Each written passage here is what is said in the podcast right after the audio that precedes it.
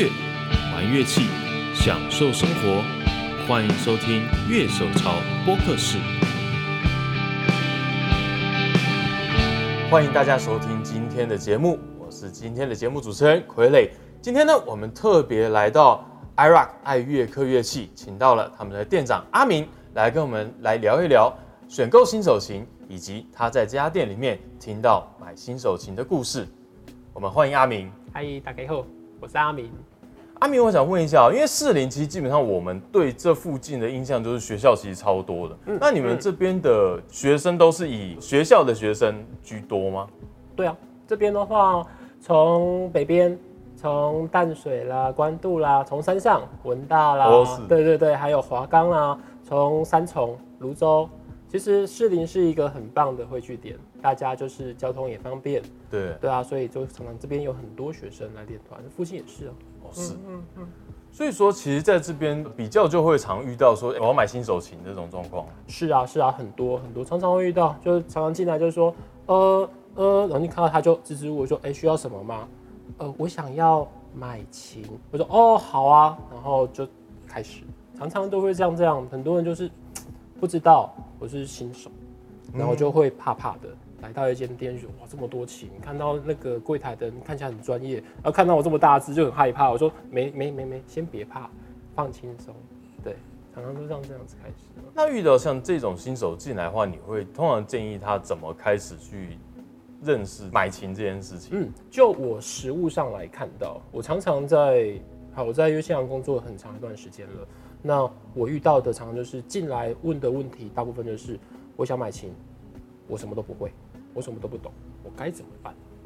那我在这段时间，我整理过几个很重要的原则，基本上就三个，三个原则，还有一个基本要点。第一，我什么都不会，我什么都不懂，但是我总看得懂它的外观吧？我要买一个要陪我一段时间的一个乐器，我常常会说这是伙伴，是一定要一个伙伴。第一开始看着顺眼，我觉得很正常哦。我什么都不对，对对，我喜欢什么颜色，什么样什么样的形状，什么样子的大小，嗯，对。那第二个就是我手上有多少钱？哦，这好现实，这超现实。对，我的预算是多少？我拿出来，我常常就开玩笑说，我拿出来，我有五张小朋友，我就做五张小朋友的事情。嗯，对对对，这很简单。第二个，第三个就是音色。常常大家在这边卡住，我说哈音色我听不懂哦。我说不用紧张，看起来喜不喜欢，不要超出预算，这个我来帮你解决。新手型不会弹，很开始很很很正常啊。因为我进到我一开始学吉他的时候，进到店里面我也是什么都不懂啊啊，所以挑到喜欢，在这个在这样子的条件下面，你可能会挑出两三把、三四把。嗯哦，那接下来就是我们。提供协助，喜欢吗？OK，来，我弹给你听。好，我有 A、B、C 三把琴，弹弹之后，哇，我好喜欢 C 的声音哦。为什么喜欢？说不出来，我就觉得它很好听。好，结束。那这是一个相对适合的一把琴。我说相对适合哦。那这个基础是什么呢？一，它要好抱，不要太大只。像有些时候我们在调木吉他的时候。让女生拿到比较大筒声的，我们叫低筒声，叫追拿传统筒声。那你拿的时候台上不高，我就问说会不会很别扭？他说会。我说不要拿那么大只好不好？说他说好。那我就拿一只比较小只来一抱着，哎，舒服吗？舒服。所以好不好抱很重要。还有更重要、更重要，我觉得非常非常重要的一点，不管是新手或者是弹了一段时间的人都遇到一个问题，就是好不好按？好不好按？对，调整。那是服务，我觉得最重要的地方，那也是很多人在上面会出现一个疑惑，就是为什么我的琴都好难按？为什么我都觉得我弹不好？我按和弦都按好痛，我弹了一个月了，还是我还是按不好？是不是我没天分？拍谁吼？不是没天分哦，那全部都是琴本身一开始教给你的时候有没有做好最重要的调整工作？嗯，那个是很多店家一开始都得必须要。负责要面对的一个问题，所以挑琴，我再统整一下。挑琴很简单，外观、价格、声音，然后好不好抱，好不好按。那这个原则适用所有人，不管是初学者，不管是进阶的人，我要挑第二把琴，又或者是我是老师，都一样，只是方向不太一样。对于我来讲，哈，我要买一把我自己的琴，外观长怎么样不重要，声音好不好听最重要。嗯，对。所以呢，初学的话比较尝试外观、价格、声音，顺序是这样。对，如果是说对于很多已经进阶的朋友们来说，声音、价格、外观，嗯，对。但是比这个很重要一点，其实还还是取决于这个啦。最高就是预算，它常常会限制了我们的可能性。但是在这个时候，就是要想我预算可不可能扩张，不要冲动，嗯，是不是我可以再多一点点，可是却比现在我能够承受的能够再好很多。所以常常我们会在这个在于我们，我们常常在跟人面对面的时候，我们在聊的过程中，往往就会发现很多不一样的可能性，嗯，我就不会，这就不是。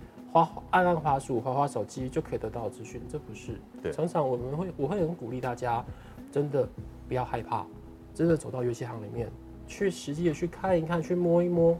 嗯，因为在这边我们要做到事情，并不是想办法把东西卖给你，不是这个，而是在于我们可以站在一起，一起去面对这些情，找到一把适合你的，可以带着你，可以跟着你一起前进的一个伙伴，那才是。在乐器行挑乐器，我觉得最重要的点，嗯，大概是如此。我们其实，在做这一节的时候，我还特别去查一下旧的雅虎知识家那种每个月有甚至每个礼拜会重复被发文的问题。很多人会建议说，哎，就是新手买琴是不是要先买个新手琴？尤其是爸妈最常问，说我怕小我小朋友一开始就不学了，然后所以就一开始好像不要买太好的琴。会不会有一些其他建议？嗯，有遇到过很多很多爸爸妈妈走进来就说：“哎呀，我们家小朋友每次都三分钟热度了啊，买最便宜给他就好了啊，不用那么不用那么棒啦，反正他也不会。”哎，不要掉到这个陷阱里面去。弹吉他一开始别忘了最原始的热情。你走进来这乐器行，打开门，你心里面想到的是什么？我要变成一个很会弹吉他、很会弹、很会唱歌的人。我是在台上可以让我的手指头快速的运作，可以觉得我可以吸引到很多人目光的那个热情，不要忘热情，那个热情不要忘。嗯，但很多时候面对到一个很现实的问题，爸爸妈妈是这样讲啊，那我该怎么办？我我这边讲一个小故事好了。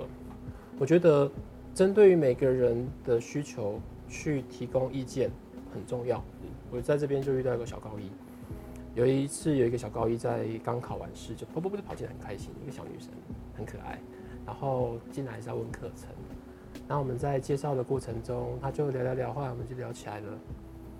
那他报名完课程之后，他就问我，他想买吉他。我说好啊，弹五千块，他就皱眉头了；弹一万块还是皱眉头。那我就说，问了这个问题，他学了钢琴学十年。学长笛学了七年，耳朵非常之好，可是刚开始接触乐器，啊，刚开始接触吉他，所以他那个时候对他来讲，音色其实才是最重要的。是，对，不是预算哦，也不是外观。后来他问了我一个问题，那阿米老师，你这一间店里面你最喜欢哪一把？我就拿了一把。当时我觉得这把琴真的很好听，因为那个时候是我们自己代理，台湾也只有三把。那我很喜欢它，很温暖、明亮、饱满、颗粒感很有的音色，我就弹给他听。他一听之后，他就停住了。我说怎么了？呃，我弹的不好听吗？他说不是，这声音太好听了，他很感动。所以在于对他们来讲，对于很多人来说。声音好不好听？其实他们一开始也不知道，而他们已经在脑海里面知道好听的声音长什么样子。好，所以结论呢？那个时候，那个小女生就回头望着她妈妈，说：“妈，我想要买这把。”妈妈就嗯，你知道后面有几个零吗？很多零嘞。所以后来小朋友，我也跟妈妈聊过，就是说小朋友他遇到这个状况，就是耳朵好。那你们也在上面培养他了，所以新手是不是只能够买最便宜的？不是。好，那很多人会说阿敏，你这个就是在讲商业那一套嘛？那我讲它的后续，好的，这个是在二零一二年还一三年发生的事情，在去年，对，二零一九年，她本来小高一嘛，去年她已经快毕业了，她带了男朋友过来，对，带了男朋友过来，然后就说阿敏老师，我带我男朋友来跟你聊聊天、见见面，然后顺便整理吉他。我说哦，好，没问题啊，整理原本当初买那一把用多久？七年，声音好不好听？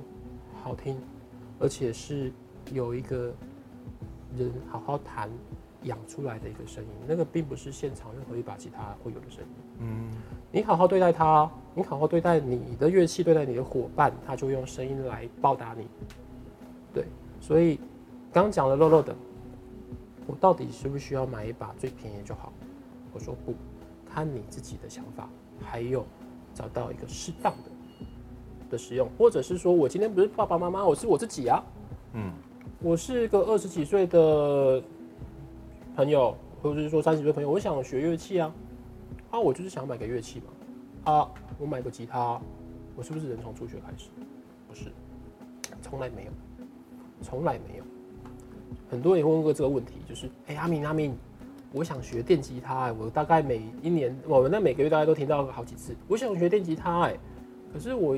还没有学木吉他，我是不是应该要从木吉他先开始？我说不啦，那完了啦，我就没有想过说我要学摩托车，我要先学小踏车嘞，对不对？没有这没有，我我觉得这个是不相关的事情。对，总不能说哎，我想要去学开飞机，我不会开车，这这是两件事，所以说这不搭嘎。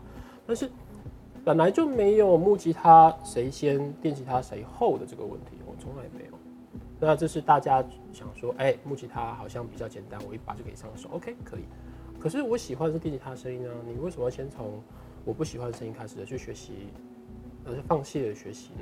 嗯，所以呢，像刚刚提到这个问题，我一开始我想学电吉他行不行？Fine，非常好，你有热情，去吧。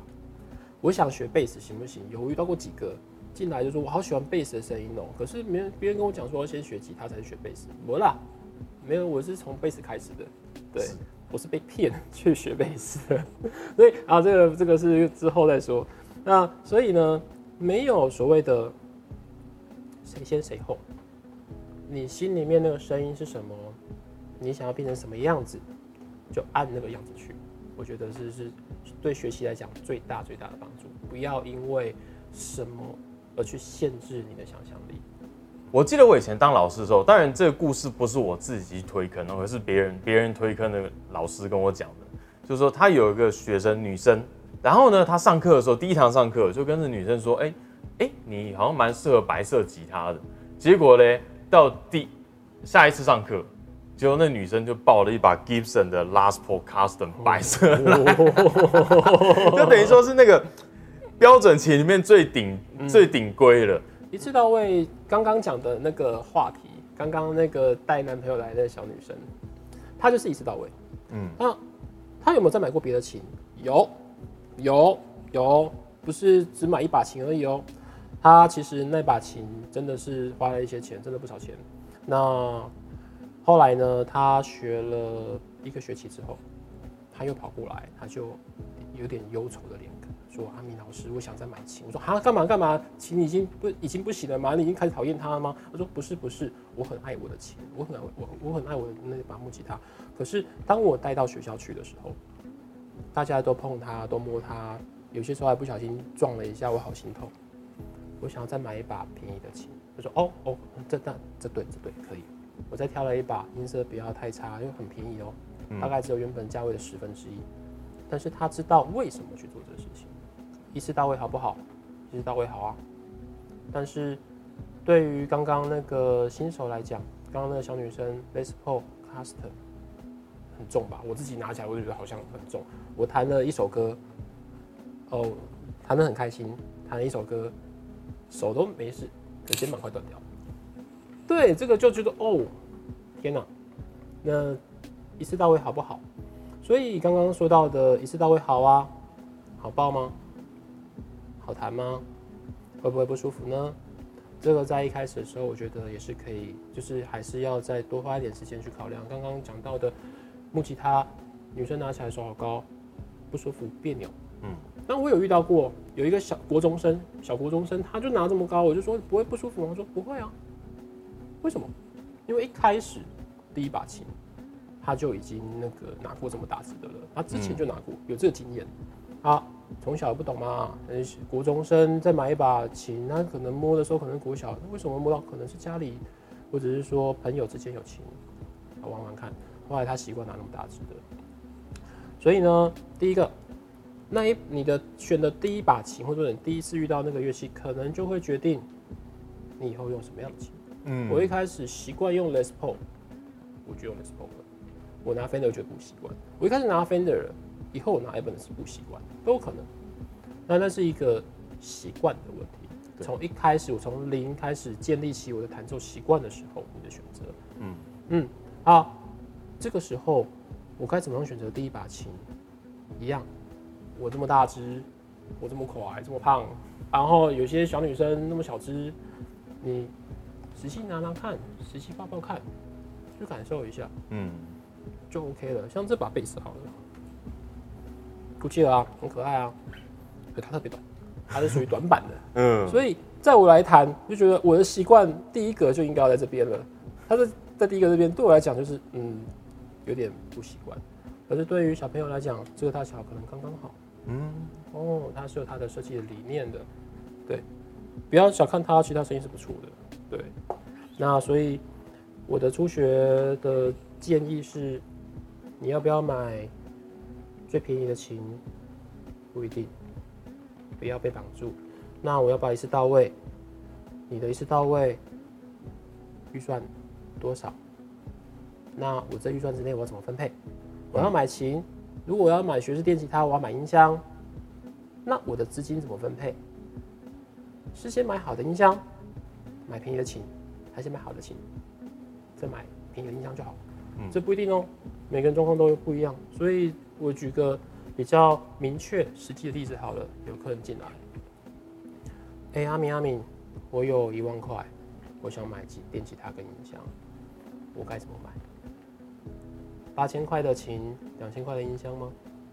还是五千块琴，五千块音箱？还是三千块的琴，七千块的音箱？如果今天是我的建议的话，音箱我可能不会换，一颗 OK 的音箱可以陪你走很久。我音箱就先一直到位了。吉他嘞？啊，我就拿一把烂吉他怎么办？哦，不会啊。你吉他会不会换？会换，百分之九十会换，百分之九十五会换，就是觉得。女生的衣柜就是少一件衣服，鞋柜就少一双鞋。我们男生琴架就永远少一把琴啊，一定都是这样子的啊。对对对对对对，所以不，呃，对我来讲就是说，如果发出声音的这种东西，音箱那是发出声音的东西，它是好的。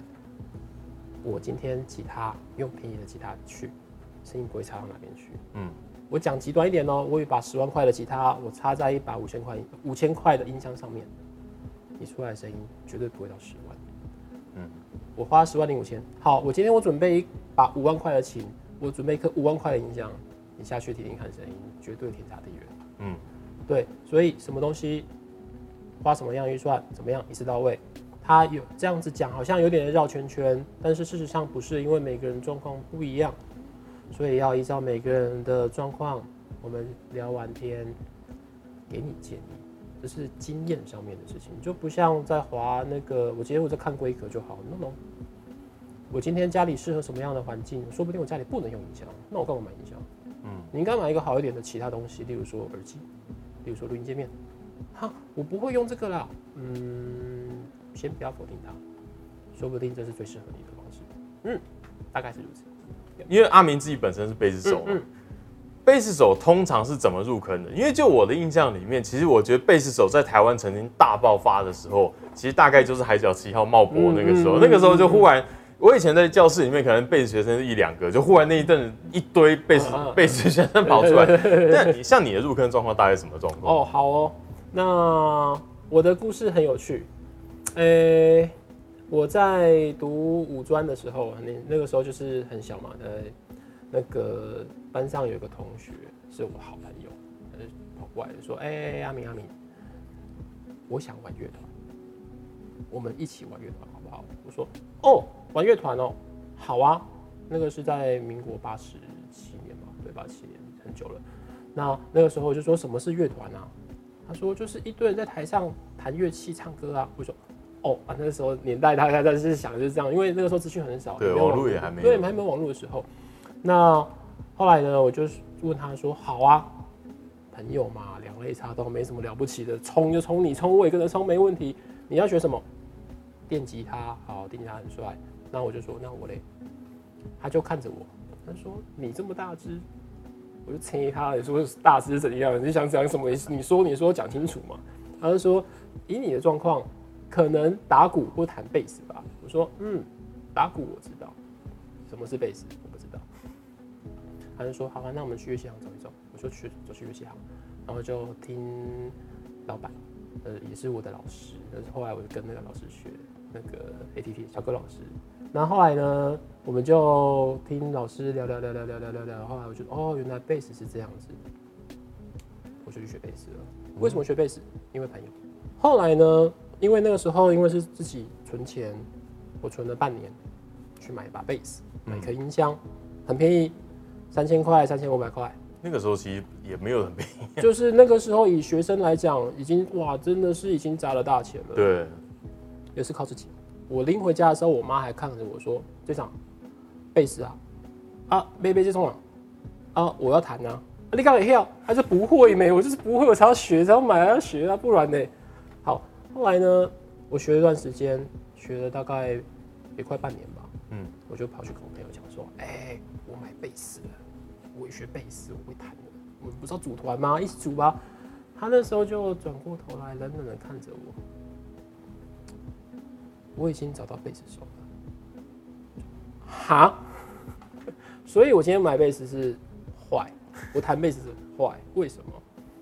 很大打击啊，不懂，大家不知道为，而且我我也不知道为什么，后来就觉得就看了贝斯很神，那可是那时候是一股气，我觉得也是刚好那一赌气的那个气，我就看着贝斯上课，我就说我为什么弹贝斯啊？我又没有喜欢团啊，干嘛？我说算了，我都买了。我也都学了，我看我可以学到什么程度好了，我就看看吧。嗯，后来弹弹弹弹弹弹弹，也是有一搭没一搭，有一搭没一搭，因为回家都不想练琴。不是那种典型的，就是上课一个小时，回家把琴丢着，一个礼拜就是摸琴一个小时。嗯，对，不练琴的人啊，当然进步很慢。直到有一天，我的老师他刚好受伤，他请了代课老师。这个代课老师呢，他就过来看我说：“哎，你弹到什么地方？这一句弹弹弹弹的，哦，好，继续练。”他在旁边敲 slap，他练习他的。我就说：“老师啊，这是什么？好帅！”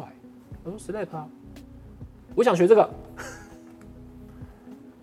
你学不起来的，不可能啊！我说，就冲着这就不可能，我就学，我就是要练这个东西，我不管你教我。他说好，那这样我教你，他就教我这样敲。”我就敲就，我就没声音啊。哦，你要弹快一点的哦。好，没有。所以呢，但是在那个时候，我这个 step 这事情，它很让我很着迷，着迷到我搭公车，我也在想，我怎么样可以让手变得很快。所以搭公车的时候呢。我就边等公车，因为人等公车嘛，我就这边手这边试着试试看，可以让手一直甩，一直甩，一直甩，一直甩，一直甩，一甩。旁边的朋友，别的朋友看到我就说你在干嘛？我说我在练手手。说停止好吗？很像小儿麻痹。我说我不管，我就要练琴，你别管我。但是也因为这样子，所以去思考我的手怎么转。那到后面 step 起来了，我觉得好像有一些有趣的乐趣在里面。所以因为这样子，我练琴时间变长。为什么？因为有热情。因为对这个东西，所以回归到前面那个事情，就热情，它是支撑你学习乐器的一个很重要的源头。所以这个 slap 这个这样子，我自己的故事是如此。我刚刚说我的朋友嘛，他组团，后来他组团没成功，他就后来也休学了，因为他功课赶不上，而且他半工半读，很辛苦。那但是反而是我的直系学弟，那个时候就跟我讲说：“哎，阿米阿米，学校有。”团在找贝斯手，你要不要试试看？后来呢，我就说去试试看，谈谈聊一聊之后，我就组了我人生第一个团。嗯嗯，啊，那个时候在我的第一个表演就在学校表演，那个时候是怎么样状况呢？一个舞台，全部全校的人都会看我们一个团五个人在表演。那个时候大概一千多人吧，我的第一场表演，对，还蛮有趣的，很 壮观的。一第一场表演一千人的台下看，就一堆人，那时候是校庆嘛，学校只有我们一个乐团而已啊，看我们弹这样子就很开心，所以那是一个非常非常难忘的回忆。那所以每个人，我相信每个朋友一定也都可以有这样子的一个过程，但是。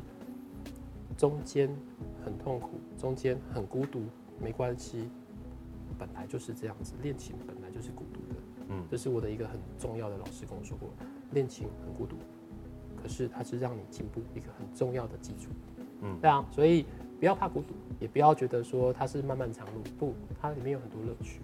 其实这个也算是我们比较常听到贝斯手发生的故事。我遇过贝斯手大概超过。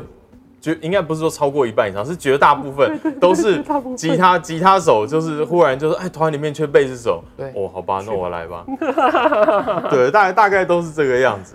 我第一次表演其实反而状况又很不一样，因为我其实学琴大概花花了十年的时间，才第大概十年才第一次上台。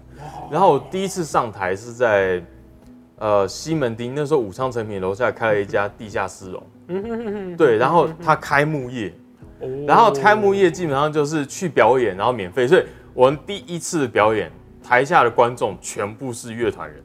哇，对，就那个整个是一个完全不同的状态，就是完全都是全部是半职业职业的那种人，就哦，对，然后幸好就是前面一团比较 bluesy 的 rock，就是说实在话。到最后，其实台下观众已经有点懵掉了，懵掉了，懵掉了。所以我们上台的时候，因为我们金属团，所以上台就，哎，台下就很热烈，就是忽然哦，走上来热闹的那种感觉。所以，其实我第一次表演，其实觉得状况还蛮好。虽然台下的观众，现在你刚刚这样一讲，我说，哇，我真的台下观众那时候倒是专业的，对吧？这其实是一个蛮蛮好玩的经验。嗯嗯嗯，其实很多。老师，尤其像其实我以前也会推荐学生说，在你可能一开始不懂琴的时候，说不定你可能从品牌去选会比较好。你会这样建议吗？这个问题很好，很多人会说啊，反正最便宜就好。那我的想法是，我今天我什么都不懂，我们跳脱乐器，我今天我要去买一个买，比如说买其他的东西好了，买个电器好了。啊，我不知道，我的预算不不会说太高，也没有到太低。那我今天我希望买一个东西，我让我很安心的，我可以用很长一段时间的，我不要去担心它会发生什么事情的。买琴也是如此，你可以一开始选择便宜的大陆品牌、大陆做的琴，可以啊，很便宜。那如果今天可以的话，我比较推荐的事情是选择有牌子。可是又不一定要太贵。举例，Fender，好贵好贵，可它很贴心的出了一个副牌叫 Squire。好了，不要讲贴心了，这是商业嘛。对，那所以 Gibson，Epiphone，那么我觉得这是 OK。然后 Ibanez，Ibanez，G I O，嗯，对，Warwick，Warwick 的德国的德国厂跟大陆厂，Rock Bass，Rock Bass，对，所以。其实它是有很多选项，而且让我们是可以比较没有那么大负担的去入手的。有牌子有什么好处？第一，品管，你大量生产的结果，你的品管工，你工厂品管一定要 OK，而且它又不是只有卖到一个地方去，而是卖到不同的国家去，而且它面对自己的品牌，它要有一个责任，嗯，那是商誉，所以它不会乱七八糟做，售后服务也很好，所以。站在我的角度是，如果可以，尽量挑有牌子的。你看，像我刚刚提到 Squire 嘛，Ibanez，它要入手，其实它负担并不大。嗯，很多人说好，可是它比一般的比比比一般的琴还贵。可是贵贵在什么地方？因为牌子吗？不，你要去想便宜为什么便宜？因为省价，因为省成本嘛，省木料嘛，硬件就是它的金属配件用的不好嘛，所以便宜。啊，你差每个都差一点点，到后面就差很多。嗯，啊，你每个都加一点点，你一把琴，好，我们讲更实际一点的，一把新手的电吉他三四千块，啊，Ibanez 一部就是四千多五千，啊，是差很多。我觉得没有差很多，可是东西好不好？好，你用久了你就会发现有差。我讲一个更也也是一个很直接的例子，有很多新手琴啊，我们要调整琴嘛。我说这把琴新手琴这把我调整不来，我没办法调。嗯，不是功力不够，是它本质没办法让我调。为什么？因为它一开始出厂的时候木头用的干燥度不够，容易变形，fret 没打好。啊，这些东西你一处理下去可以处理啦，我可以帮你处理到差不多差不多。可是超过你买这把琴的钱，嗯，那我干嘛要处理它？我也不建议你处理它，赶快换一把正常的琴。你看，你花了三四千块买一把二手呃买一把新手琴，拜拜，会不会造成学习上妨碍？会。所以买新，我一开始要进入这样子，我要挑的乐器是能够帮助我，而不是。打压我，而不是让我觉得学习好痛苦的。嗯，所以我觉得买新手最重要的一点，也要包含这一点，它是不是真的可以帮助你学习，还是阻止你学习？嗯，我们今天非常谢谢 IROC 爱乐课的阿明来帮我们讲解了那么多的资讯，希望大家订阅乐手潮的频道，大家也可以上 Facebook 来追踪 iRock 爱乐课乐器。好欢迎大家都来看看我们。那我们今天的节目就到这边，谢谢大家，拜拜。